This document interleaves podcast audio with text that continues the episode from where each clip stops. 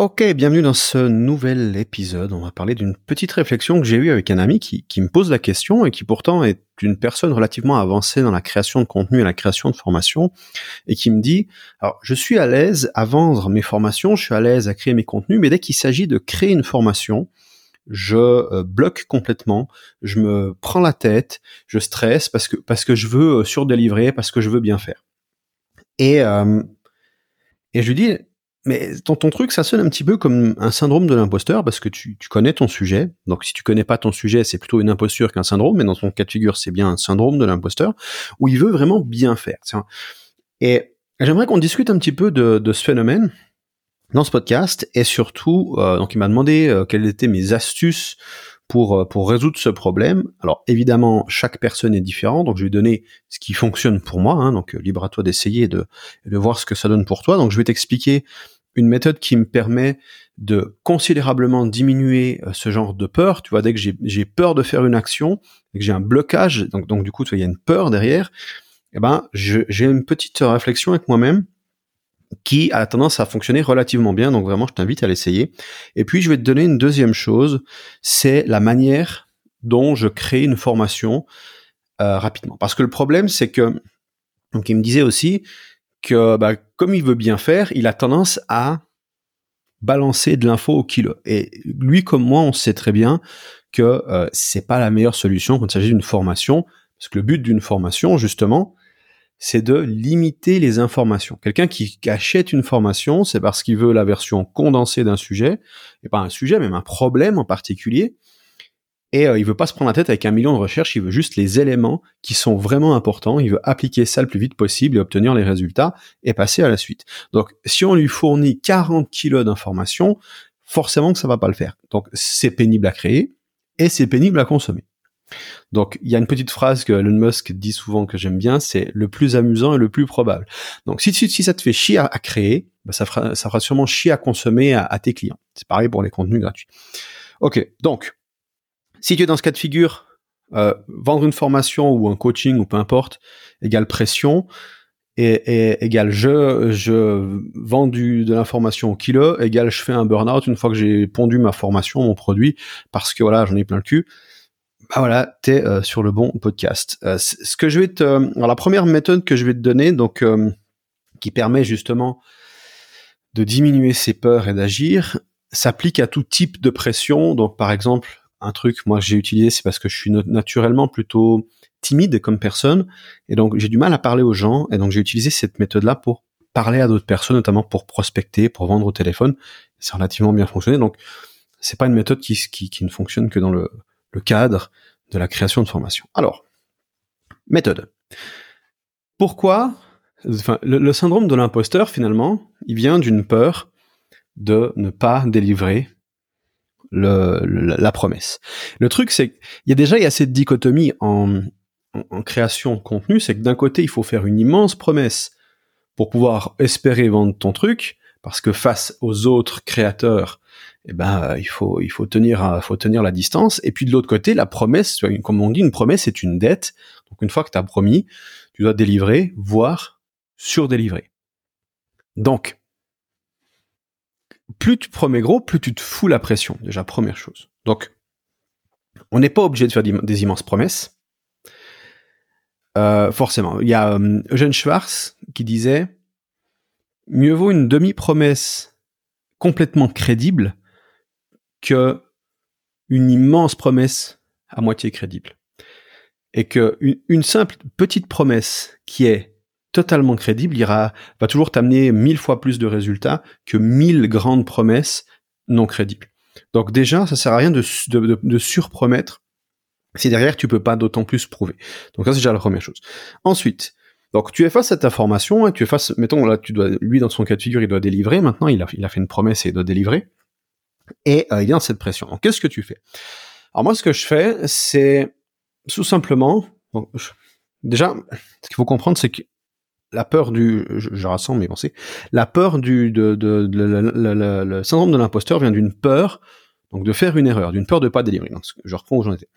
Et donc, cette peur de ne pas délivrer, cette peur de faire une erreur, cette peur d'échouer, derrière, elle vient d'une peur d'un jugement. Tu fais une erreur, publiquement, t'es jugé, réprimandé, exilé, brûlé, d'accord?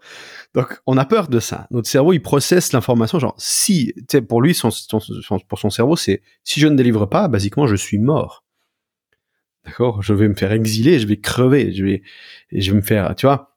Donc, quand on a peur, c'est que derrière, on a peur de, c'est qu'il y a, l'action qu'on s'apprête à faire est reliée à directement notre survie. Donc, donc la première chose à comprendre, c'est d'où vient ce jugement, cette peur du jugement. Quel est le, quand, tu vas faire cette chose-là, qui c'est que tu vois te dire quoi? Donc, il y a forcément quelqu'un dans ta tête, c'est inconscient. Faut un petit peu, euh, tu te poses tranquillement, tu fais le vide, tu imagines, ok, je, si je crée cette formation, une fois que je l'ai créé, et il se passait ce qui me fait peur. Donc, effectivement, je ne délivre pas. Effectivement, je fais la pire formation de toute ma vie. Qui est-ce que je vois venir me juger Qu'est-ce qui vient Qui vient me dire quoi? Et tu vas peut-être voir un client spécifique ou, peut-être tu vas voir euh, des mails qui, vont arriver en masse dans ta boîte, qui vont te demander des remboursements, qui vont te, qui vont dire que tu es un immense enfoiré de arnaqueur, de je sais pas quoi. Imagine le truc. Vraiment, c'est pas d'être rationnel, c'est juste qu'est-ce qui te vient naturellement? Qu'est-ce que ton émotion te dit? Il va se passer ça, c'est, le truc qui va être horrible. Je vais plus jamais pouvoir euh, vendre quoi que ce soit. Plus personne me fera confiance. Euh, les gens ils vont venir chez moi, ils vont brûler ma maison, mon chien. Enfin, tu vois, tu vois ce que je veux dire? On a, on a des, on extrapole comme ça émotionnellement. Donc, identifie ce que c'est. Ça peut très bien être aussi un proche qui te voit faire telle chose, d'accord? Et donc du coup, tu vois ce proche se moquer de toi peut-être. Tu vois, donc ça c'est peut-être le cas euh, si tu fait des vidéos sur YouTube ou des podcasts comme celui-ci. Donc, euh, c'est intéressant de trouver cette source et de trouver la substance de cette source, c'est-à-dire qu'est-ce qui, qui dit quoi, d'accord? Et tu vraiment, tu, tu dis voilà, mettons que je suis dans cette situation, effectivement, j'ai fait la pire formation de ma vie et effectivement, je, j'ai toute mon audience actuelle qui se retourne contre moi et qui me hurle dessus. Et après, quelles sont les conséquences? Il y a des conséquences locales et des conséquences globales. D'accord? Donc la conséquence locale, c'est immédiatement la douleur de des réprimandes et, tout le tout team. Et les conséquences globales, ça va être sur ta carrière, sur ta vie de manière générale. Quelles sont les conséquences? Et donc tu, tu, imagines ça. Ok, il se passe ça effectivement. Et alors? Ensuite, est-ce que je suis toujours en vie? Probablement, hein, d'accord. Il faut vraiment faire une mauvaise formation pour que quelqu'un vienne, vienne chez toi et te buter.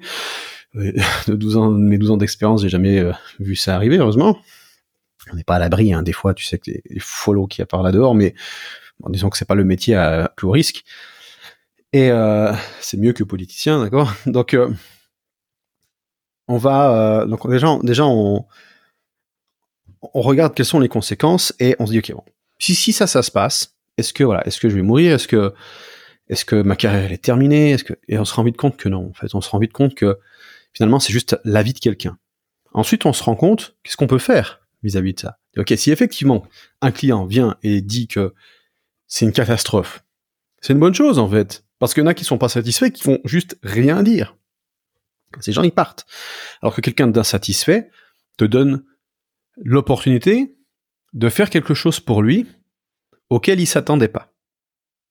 Tu peux par exemple dire OK, je comprends tout à fait. Écoute, je te rembourse et comme j'aime pas le fait que que j'ai le sentiment vraiment de pas avoir délivré, je te propose en plus une demi-heure d'appel avec moi pour euh, pour résoudre ton problème. Mais c'est remboursé, je te demande rien, il y a, rien de caché derrière, c'est juste j'ai vraiment envie de, de, résoudre le problème. Moi, ça me permettra de comprendre pourquoi pourquoi t'as pas été content. Et puis derrière, j'ai envie de pouvoir débloquer ton problème et peut-être qu'on trouvera une solution ensemble. Voilà, c'est gagnant-gagnant. Qu'est-ce que t'en penses? Et donc, du coup, la personne, elle s'attendait pas à ça. Parce qu'en principe, quand tu sais, quand tu vas vers quelqu'un et que tu lui hurles dessus, tu attends à ce que la personne en face, elle te fasse, euh, elle te fasse une petite réciproque, d'accord? Donc là, non, elle nous donne une opportunité. Donc finalement, on se rend compte que c'est quoi le risque de pas délivrer? Eh bien, c'est que si tu fais 20 ventes à, je sais pas, 100 euros, ça fait 2000 euros. Eh ben, c'est 2000 euros de remboursement. Et puis sur sur ces 2000 euros, tu dis à un moment donné, tu dis ok bah c'est jamais arrivé, j'ai jamais vu ça de toute ma vie, hein, je te le dis. Par contre, si tu vois qu'il y a un taux de remboursement anormalement élevé, ben, tu dis ok cette formation elle a pas plu aux gens, qu'est-ce que je peux faire pour me rattraper? Donc tu te rends compte finalement dans cette petite réflexion que c'est pas si grave, que tu vois ça permet de reconnecter à la logique et quand tu vois quand tu analyses logiquement une situation qui est à la base émotionnelle, ça crée, euh, tu, fais, tu crées un détachement en fait, tu vois, tu compartimentalises. Et donc, du coup, tu vois la, la, chose de manière beaucoup plus neutre. Donc, c'est une manière assez intéressante de, de, de, de, de procéder. Voilà, donc identifier d'où vient le, le jugement, c'est un truc qui est, qui est peut-être fictif, tu sais même pas trop d'où ça vient. C'est juste un, un truc peut-être un peu flou, une, une foule, un machin, tu vois. Donc, mais le fait de le clarifier, de le regarder en face et dire, ok, si ça se produit et que je fais rien, déjà, je me rends compte qu'il se passe pas grand-chose. Et en plus, j'ai des points d'action pour lutter la contre, pour, pour euh, corriger le tir. Donc, ça te détend. Voilà. Donc ça c'est ça c'est ma technique pour me détendre. C'est pas plus compliqué que ça. Ensuite, question plus tactique, plus technique sur la création d'une formation. Comme je disais avant, on veut pas, on veut pas euh, vendre au kilo. Tu vois, c'est pas genre je fais une formation sur le marketing, je fais une formation sur le tricot, je fais une formation. Tu vois, on appelle ça les formations Wikipédia avec avec des amis. Euh, c'est pas comme ça qu'on vend une formation. En fait, le terme formateur pour moi, il est il est erroné dans notre cas de figure. On n'est pas vraiment des formateurs, on est des facilitateurs. C'est-à-dire que le formateur, lui, ou l'enseignant, son objectif, c'est de prendre un sujet et de t'enseigner toutes les grandes bases de ce sujet. Le facilitateur, lui, il dit, OK, on est à un point A, on va aller à un point B. C'est quoi la stratégie qui, demande le minimum de ressources pour y parvenir? D'accord? C'est ça qu'on fait finalement. C'est comment, quelles sont les quelques choses que tu as à savoir pour y parvenir en le minimum de temps, le minimum de risque, le minimum d'effort. Donc finalement, ce qu'on fait nous, c'est voilà, c'est ça, c'est une carte entre le point A et le point B. Donc c'est un plan d'action. Donc ce qu'on va faire, c'est qu'on va d'abord se poser la question quelle est la finalité? Où est-ce que je veux amener mon audience? Où est-ce que je veux amener mes clients? C'est quoi Qu'est-ce qu'ils veulent? Ça c'est le le, résultat désiré, le final, la transformation finale, d'accord? À quoi ils ressembleront? Qu'est-ce qu'ils auront matériellement, fonctionnellement?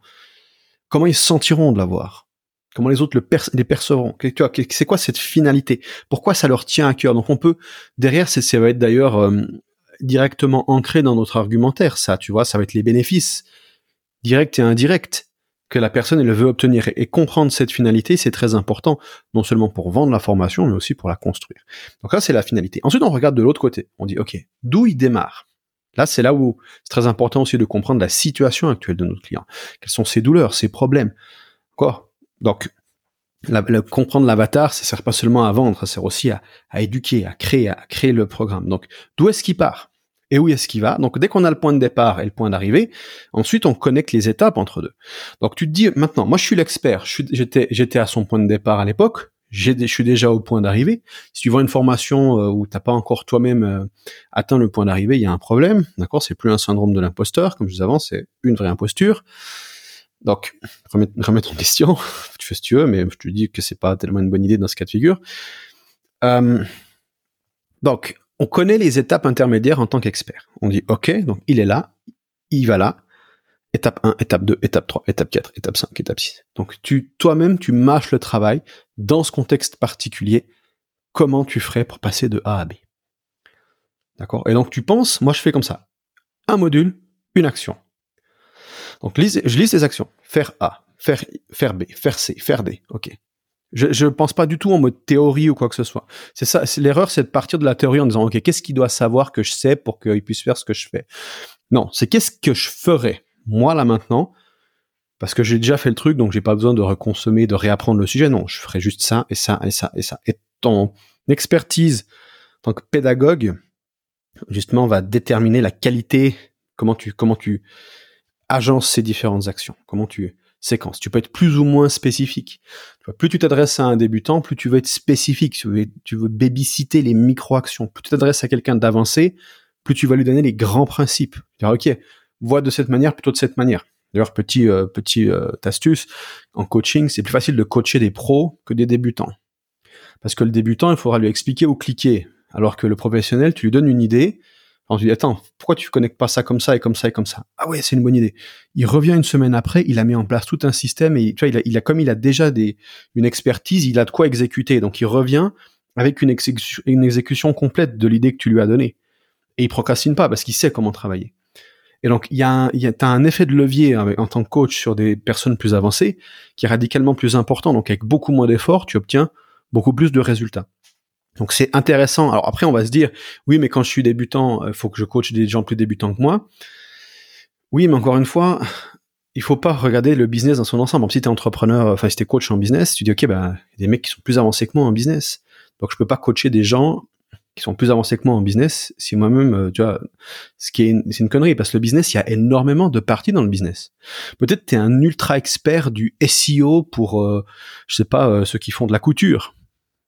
C'est ultra niché hein. mais et donc du coup, tu pourrais enseigner à tous les entrepreneurs créateurs qui ont un business sur la couture qui, comme je prends ça comme ça, personne se sent visé. Mais du coup, du coup, toi, tu, tu es meilleur que en, en SEO, d'accord? Et donc du coup, tu peux leur enseigner ça. Donc au lieu de d'essayer d'enseigner aux débutants qui n'ont pas d'argent euh, une expertise globale du business, que personne n'a, on a ce qu'on appelle une expertise fractionnée du business. On est bon dans certains éléments du business et moins bon dans d'autres, ok dans d'autres. Et, euh, et, donc du coup, on va on va aller chercher une expertise ultra spécifique dans le business et leur enseigner spécifiquement ça et aller plutôt taper dans les gens relativement avancés. Ce qui te permet d'avoir des bien meilleurs résultats parce que, comme je te dis, ils, vont exécuter. Ils ont aussi un business qui est un écosystème qui est déjà en place. Et donc, si le conseil est bien implémenté, le retour sur investissement du conseil va être 10, 20, 100 fois plus grand, la magnitude. Et donc, du coup, tu as des témoignages avec des résultats qui sont juste incroyables. Et ensuite, si tu veux taper dans de la formation plus large pour des gens plus débutants, bah tu dis, hey, moi j'ai aidé des experts, ils ils sont passés de X à Y grâce à ce, grâce au conseil que je vais vous donner dans cette formation-là. Tu vois comme c'est puissant, comme euh, c'est comme ça qu'on qu'on accélère son son, son son, son, son entrée dans le coaching de masse. Tu vois, quand je dis coaching de masse, c'est coaching pour les plus débutants. Voilà. Donc, parce que, bref, si tu, si tu, le problème c'est que si tu coaches des débutants, c'est, c'est toujours le, grand dilemme que j'ai, c'est que si, tu veux être coach business et que tu t'adresses à des gens qui démarrent, je dis qu'ils ont une année, deux ans d'expérience, ils ont peut-être pas encore appris le focus, ils ont pas appris la discipline, ils ont pas appris à apprendre, ils ont pas appris à s'organiser, d'accord, ils ont pas les bases en business et ils veulent déjà s'attaquer au marketing, à la vente, des choses beaucoup plus avancées. Alors ça se fait toujours un petit peu en parallèle, mais ils sont déjà en mode, ok, dans trois mois, je veux faire 10 000 balles par mois. Non, non, non, non, non, non. Laisse tomber cette idée de réussir à faire 10 tickets par mois dans les 3 mois. Il y en a, t'en vois sur les réseaux qui très rapidement font beaucoup d'argent. Ce sont des anomalies. Des gens qui font même 10, 15 000 par mois après 5, 6 ans, c'est déjà des anomalies. D'accord? Donc, à moins d'avoir déjà une maturité dans le business ou une très grosse expertise, laisse tomber. D'accord? Tu vas, le coach, le coach qui te promet ça, il, il, y a tellement de, enfin, je veux dire, déjà, le coach qui a les moyens de te faire passer à 10 tickets par mois en 3 mois, lui-même, c'est qu'il a une immense expertise et il va, il va, il va charger beaucoup d'argent, il va s'attaquer à, des gens beaucoup plus avancés. Il a parce qu'il y a tellement d'inertie, il y a tellement de, de micro choses, tu vois, la, mise en la mise en mouvement de l'entrepreneur quand tu pars de zéro, il y a tellement d'efforts à fournir pour peu de leviers, alors que tu vas, comme je disais avant, chez des avancés, si tu as une expertise que, qui permet d'aider des business beaucoup plus avancés, bah, avec 10 fois moins d'efforts, tu obtiens 100 fois plus de résultats. Qu'est-ce que tu vas t'emmerder à aller coacher des débutants? D'accord? Voilà. Donc, plan d'action, on a la fin, on a le début, on a les étapes intermédiaires donc étape 1, étape 2, étape 3, Donc dès qu'on a les étapes, la, chose suivante que je me fais, c'est OK. Je me dis, quels sont les exemples que je dois leur montrer pour qu'ils comprennent les étapes? Tu dois faire ça. Voilà un exemple. Plus l'étape elle est complexe, plus je veux donner d'exemples divers. Ça demande un petit peu de temps, d'énergie de créer des exemples, de la démonstration, pas juste donner des concepts. On apprend très peu de manière abstraite, on a envie d'apprendre de manière concrète. Donc on dit ok, fais ça, voilà voilà comment ça marche concrètement. Rien que le fait de, que la personne puisse voir visuellement, on voit visuellement de toute façon, hein, sinon c'est qu'on a un problème, mais visuellement être en face de, de, tu vois, du truc, ça change complètement la compréhension. J'expliquais dans, dans un dernier podcast dans, de, de Building Public, euh, le dernier podcast, genre, essaie d'expliquer l'odeur de la cannelle. Non, tant que tu n'as pas senti toi-même l'odeur de la cannelle, tu sauras pas ce que c'est. Tu peux écrire un bouquin pour expliquer à quelqu'un ce que c'est, qui comprendra toujours pas ce que c'est. Donc l'exemple, c'est la seule manière d'apprendre. L'exemple par les cinq sens. Donc évidemment, on peut faire des formations avec des odeurs, en tout cas pas en ligne. Euh, ou alors on demande aux gens d'aller acheter les ingrédients. Mais bref, on essaye d'immerger les cinq sens au maximum pour que la personne comprenne l'étape. Et puis ensuite, par-dessus, on va expliquer un peu de théorie. Voilà, voilà les concepts importants. Ok. Donc, début, fin, les actions, les exemples, les concepts, et tu as basiquement ta formation. Le fait de, de, réfléchir d'abord en action et ensuite en théorie et exemple te permet de limiter considérablement le, périmètre de, ce dont tu vas parler. Parce que si tu dis, je vais enseigner le copywriting, par exemple, à, mes clients, c'est extrêmement large le copywriting. Tu peux faire des pages de vente, tu peux faire des, tunnels, tu peux faire euh, des publicités, tu peux faire des contenus, tu peux faire un million de choses avec du copywriting. Alors que si tu dis, moi, mon objectif, c'est de leur enseigner à créer des tunnels de 5 emails en moins de deux heures, là, on est sur quelque chose de relativement spécifique. Donc, tu vas parler de certaines techniques en copywriting, plus tu vas rajouter deux, trois autres micro-compétences nécessaires pour créer ces micro-tunnels qui va donner finalement une méthode qui est beaucoup plus catchy que juste dire ok je t'enseigne le copywriting. Euh, d'ailleurs, euh, quand on parle d'apprentissage, moi là, là je me lance vraiment dans le, sujet de l'apprentissage pour les pour les infopreneurs. On, cherche à apprendre non pas autour d'une compétence, mais autour d'une problématique. Parce qu'en tant que professionnel, on n'a pas le temps de se dire, OK, bon, bah, je vais prendre 20 heures euh, par semaine pour pratiquer ces trucs-là, tu vois. Non, non, on le fait en live. On dit, OK, là maintenant, je dois améliorer mon système de vente, mon, tunnel de vente. Bah, il faut que je puisse pratiquer en direct sur mon tunnel un maximum. Alors peut-être qu'il y aura un petit peu de pratique à côté pour essayer de comprendre les, concepts. Tu de la lecture, tu as des choses à faire à côté, ou euh, du coaching, ou peu importe, mais tu veux investir le maximum de ton temps à apprendre sur le terrain, c'est-à-dire dans ton business, à faire des expérimentations. D'accord? Voilà. Donc, si tu as syndrome de l'imposteur, et pas une vraie imposture, hein, donc demande-toi si tu as déjà atteint le résultat que tu vends, c'est quand même un minimum, on va dire. Euh, tu en fais des mini-formations, hein, tu as besoin d'expliquer de, euh, comment euh, gérer une multinationale. Hein, si tu es dans le business, par exemple, tu peux très bien dire, déjà, en, en trois mois, tu peux apprendre un sujet, et après ces trois mois-là, tu peux enseigner ce sujet aux gens. Mais c'est un petit truc, tu vois, c'est peut-être comment rédiger des titres sur YouTube. Mais si tu sais, je dis, tu te concentres pendant trois mois sur la rédaction de titres ou de, de création de vignettes sur YouTube et que tu, tu maîtrises ça, genre en trois mois, tu peux être dans le top 5% des gens qui, qui, qui créent des vignettes sur YouTube. En six mois, même dans le top 3, top 2, je pense, en une année, deux ans, tu es dans le top 0,5%. Euh, le niveau est pas très élevé euh, sur le web.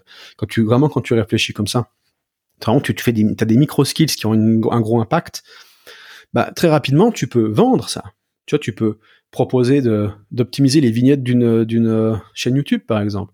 Tu peux ensuite créer une formation spécifiquement dédiée à ça qui et derrière tu vends pas parce qu'on dit oui mais ça c'est juste un micro skill, ça pas beaucoup de tu vois parce que encore une fois c'est que tu penses au kilo alors que en fait ce micro skill genre le fait imagine quelqu'un qui a une chaîne qui a 50 vidéos sur sa chaîne, sont des bonnes vidéos mais qui n'ont pas les vignettes optimisées et que tu arrives et que tu optimises ces vignettes et que tu triples tu triples les, les vues de sa chaîne rien qu'en faisant ça en lui apprenant ça. Ça a quoi comme impact sur sa vie? C'est énorme.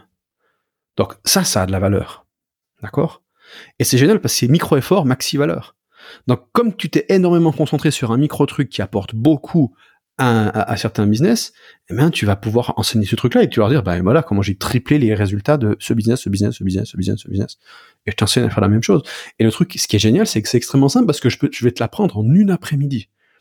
Ah, Ok, donc si tu es, euh, si tu enseignes des choses que toi-même tu n'as pas encore maîtrisées, c'est simplement que tu es un peu trop pressé, mais c'est pas comme ça que ça va marcher. Je veux dire, tu vas faire beaucoup plus d'argent si tu réduis ce que tu enseignes à quelque chose de beaucoup plus simple. Et après, tu viens rajouter des cordes à ton arc. Tu vois, une fois que tu as appris à rédiger des titres et des vignettes YouTube, par exemple, tu vas apprendre à faire du montage YouTube. Peut-être, je dis ça, ça peut être n'importe quoi, d'accord? Tu réfléchis progressivement à rajouter des cordes à ton arc et ce qui vient étoffer tes, ce qui vient étoffer tes, propositions de l'heure, tes offres, tes, produits. Et, euh, et avec euh, légitimité. Voilà. Je te laisse là-dessus. On se retrouve dans un prochain épisode pour euh, un building public. Magnifique semaine. Peut-être que je, je verrai si je fais un podcast la semaine prochaine. J'ai deux semaines où je, je fais semaine stratégie à Noël.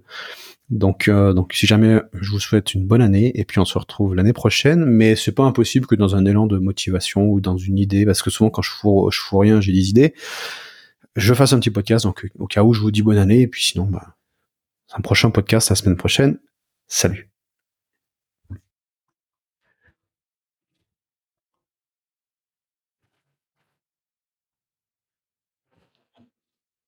Ah,